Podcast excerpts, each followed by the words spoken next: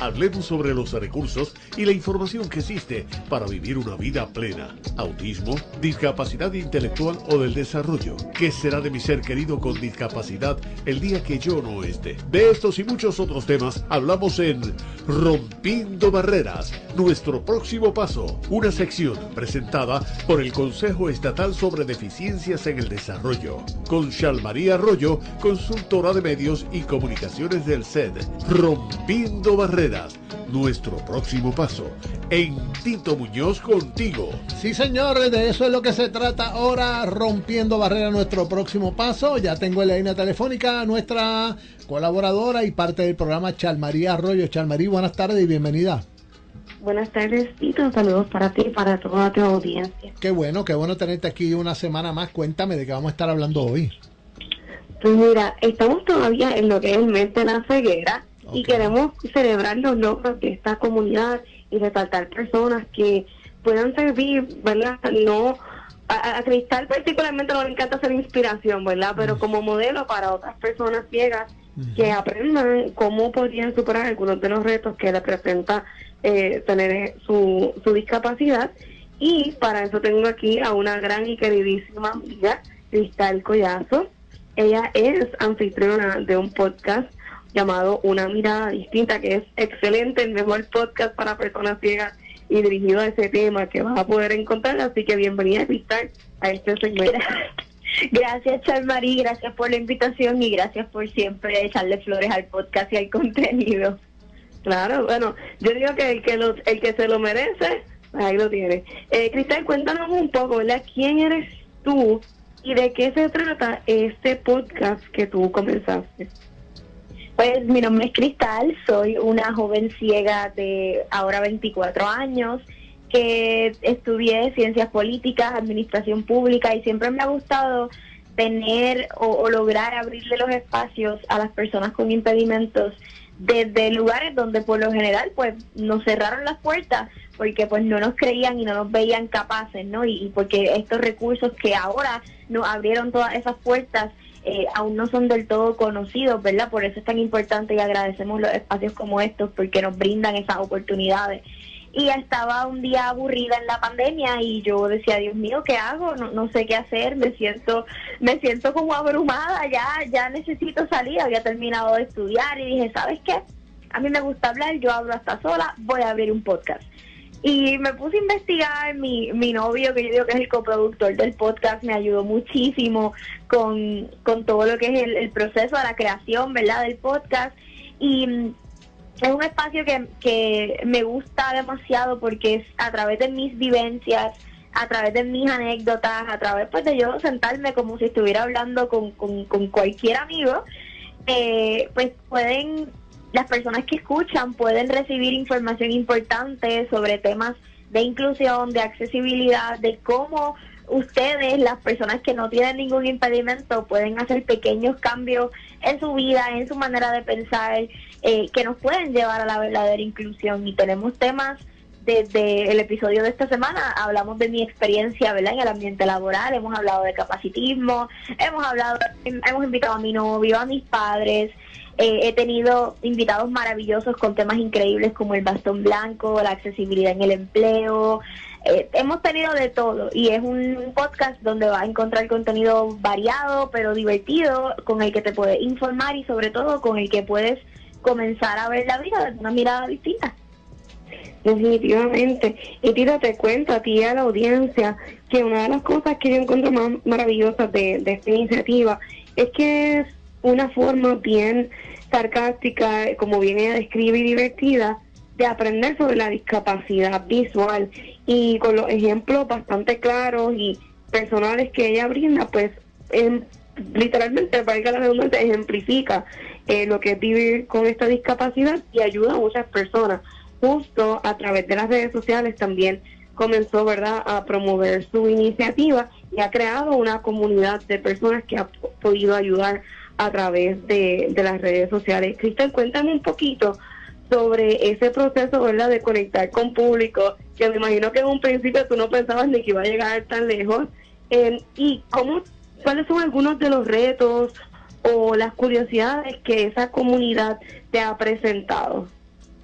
Mira, es bien interesante porque yo nunca, o sea, yo genuinamente jamás pensé que el podcast que yo grabo en el closet de mi mamá sentada con una perra guía roncando a mis pies, eh, se convertiría en un foro donde las personas que me escuchan me dicen gracias porque me estás dando voz, gracias porque me estás dando herramientas para eh, decirle a mi familia que no me gusta, por ejemplo, cuando me pasan el guía humano de cierta manera, o gracias a ti tuve estos estos eh, avances en mi empleo y pude pedir el acomodo razonable de la manera correcta.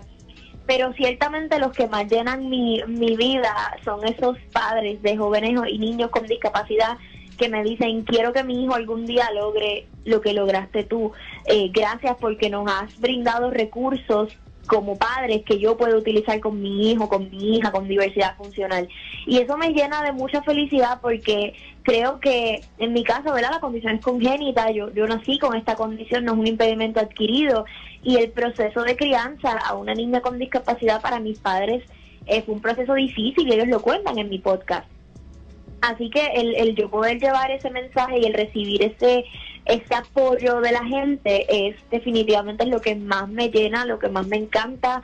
Y por eso es que la gente conecta conmigo eh, o por lo menos lo que me dicen, ¿verdad? Y por supuesto la gente se quiere reír, entonces el que lo hago reír con mis anécdotas, porque de nuevo, el, la sensación cuando escuchas el contenido es como si te estuvieras tomando un café conmigo, es algo bien espontáneo eh, y es hablarte de discapacidad de una manera en la que tú no estás acostumbrado a escuchar, por eso la gente conecta tanto y por supuesto eh, la estrella de mi podcast y de mis redes sociales es mi perrita guía, ella es un labrador negro muy hermoso y pues la gente ve las fotos de ella en las redes y conectan más con ella que conmigo, esa es una realidad. Aprovechando ya que ahora en enlace a lo que es el perro guía, el pasado domingo, el, bueno, el 15 de octubre fue el Día Internacional del Bastón Blanco. El bastón blanco es una de las herramientas y para aquellas personas que nos escuchan, a veces, ¿verdad? Estas conversaciones son un poco cortas y uno no tiene el tiempo de entrar en el detalle, pero una de las herramientas esenciales para que una persona ciega pueda ser independiente y se pueda mover de un punto a otro sin tener que requerir de tanto apoyo incluso de forma sola, es el bastón blanco. Pero también existen otras herramientas, como menciona Cristal. Así que, Cristal, háblame un poquito de tu experiencia con el bastón, porque lo usaste primero, y, en comparación ¿verdad? con el perro guía, cuáles son las diferencias, las ventajas o desventajas de uno y el otro. Claro. El bastón es un detector de obstáculos. Tú tienes que chocar con el obstáculo para saber que el obstáculo está ahí. Sin embargo, el perro guía está entrenado de manera exhaustiva y espectacular para evitar esos obstáculos, ¿verdad? Para evadirlos, de tal manera que tú llegues a tu destino sin necesariamente haberte chocado con el poste o haber chocado con la mesa o con la silla, etcétera. Ya los obstáculos no son puntos de referencia cuando tienes un perro guía. Eh, con el bastón, pues yo usé bastón toda mi vida, pero siempre soñé con tener un perro guía, era algo que era parte de mi, de mi meta desde bien chiquitita y al sol de hoy, ¿verdad? Pues lo, pude conseguir con esta princesita hermosa que está aquí eh, deseosa de jugar conmigo porque nos cogimos el, la entrevista en su hora de jugar y en su hora de break.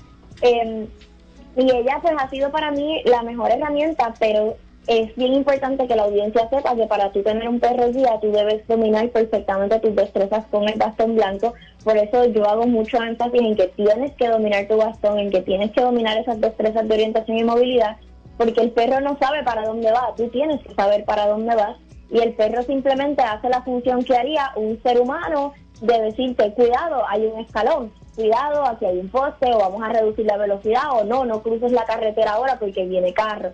Así que es súper importante que la audiencia sepa esto y quiero aprovechar que me das el espacio para mencionar que los perros guía son los animales de servicio con uno de los entrenamientos más rigurosos que existen y por eso es súper importante el no distraer a este animal, no se tocan, no se llaman por su nombre y no se les distraen mientras ellos están haciendo su labor de guiar eh, a una persona con discapacidad porque como les menciono, su tarea es fundamental para nosotros y un pequeño error pudiera tener consecuencias fatales para nosotros, las personas usuarias de perros guía. ¿Cuál ha sido una de las características o experiencias más agradables que has tenido luego de tener a tu perrita guía?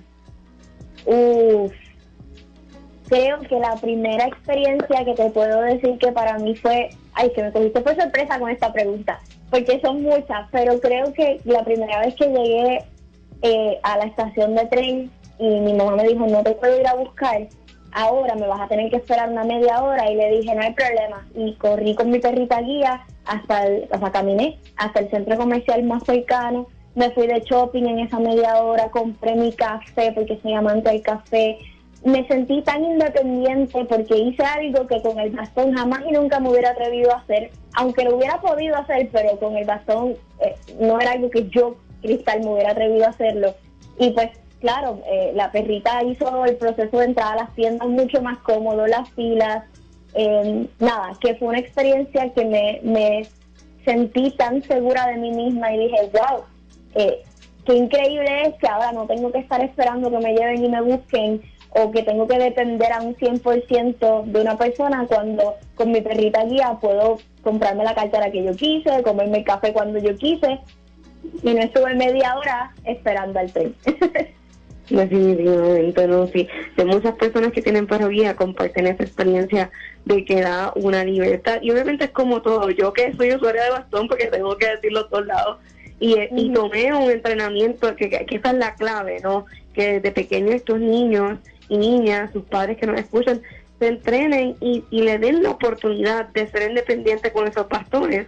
Porque pues yo tomo un entrenamiento de nueve meses con el bastón y yo me siento totalmente cómoda, pero claro, ¿no? Tomó un tiempo, una práctica, una destreza que no todo el mundo tiene la, la oportunidad de tener. Y en cierto modo, totalmente te entiendo porque sigue siendo también un tipo de compañía, ¿verdad? Que, que te da como que ese extra support. Y estar para culminar que me gustaría que le digas un poquito al público sobre cómo se pueden obtener estos perroquías, porque uno de los mitos más grandes que yo he escuchado es que son sumamente costosos y no se pueden conseguir aquí en Puerto Rico, lo cual en parte es cierto y en parte no. Así que háblanos brevemente de, de cómo una persona que esté interesada puede obtener más información y, y obtener el perro bien. Pues yo siempre le digo a la audiencia que puede buscar el episodio 6 del podcast Una Mirada Distinta. Ahí tenemos dos temporadas, una con 60 episodios y una con 46, pero usted busque el episodio 6 de la primera temporada, porque ahí yo comienzo a explicar toda la trayectoria de lo que fue mi experiencia con el perro guía y hay muchos episodios donde usted va a poder encontrar a fondo más información, ¿verdad? Pero a grosso modo y, y en la brevedad del tiempo que nos, que, que nos queda, les puedo decir que no, no es costoso. Hay organizaciones sin fines de lucro en los Estados Unidos que apoyan a las personas ciegas a obtener un perro guía, particularmente la escuela en la que yo decidí que quería llevarme a, de la que yo elegí que quería tener a mi perrita, se encuentra en New Jersey y yo tuve en todo, desde viajes, comida, etcétera, etcétera, yo pagué un total de 150 dólares eh, que creo que no es nada si lo comparamos con los 70 mil dólares que puede costarle a esta entidad el entrenamiento completo de ese animal de servicio. Sí les recomendaría, ¿verdad?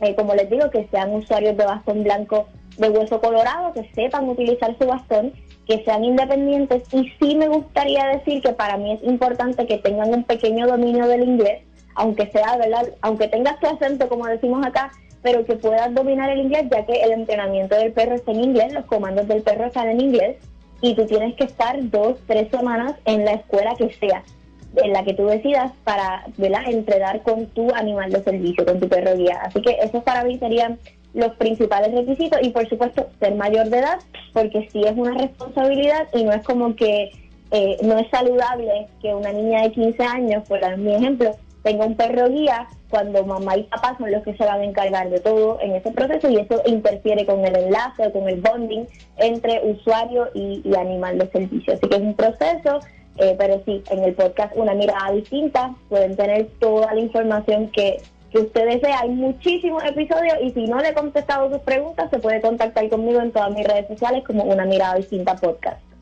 Excelente, ahí lo tienen, una mirada distinta al podcast y están todas las plataformas también de podcast. Así que gracias, Cristel, y aprovecho, Tito, para recordarle a las personas que la semana pasada estuvimos hablando un poquito también sobre esa convención de la National Federation of the Blind de Puerto Rico Sí. y justo Cristal va a estar allá con nosotros y a- además de ella vamos a tener a uno de los instructores de perros guías en los Estados Unidos que va a estar en la convención para contestarle a las preguntas a las personas, eh, bueno, todas las preguntas que ellos puedan tener.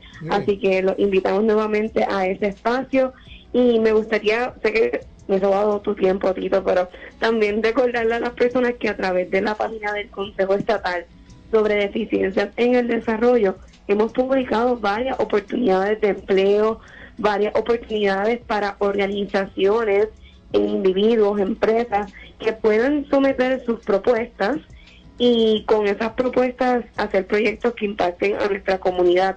Obviamente hay como unas áreas de enfoques particulares, pero para que tengan todos los detalles pueden entrar a cetd.pr.gov o pueden entrar a través de las redes sociales nuevamente como Consejo Estatal sobre Deficiencias en el Desarrollo. Vamos, muchas gracias a ambas por haber estado con nosotros en el día de hoy. Aquí siempre a la orden de ustedes. Igualmente, muchísimas gracias. Hasta la próxima semana. Cómo no, continuamos con más de Tito Muñoz contigo. Esta era la sección de Rompiendo Barreras. Nuestro próximo paso, como habrán visto, eh, la comunicación entre ellas dos, dos personas que son eh, ciegas y lo bien que se manejan en la vida. De eso es que se trata esta sección.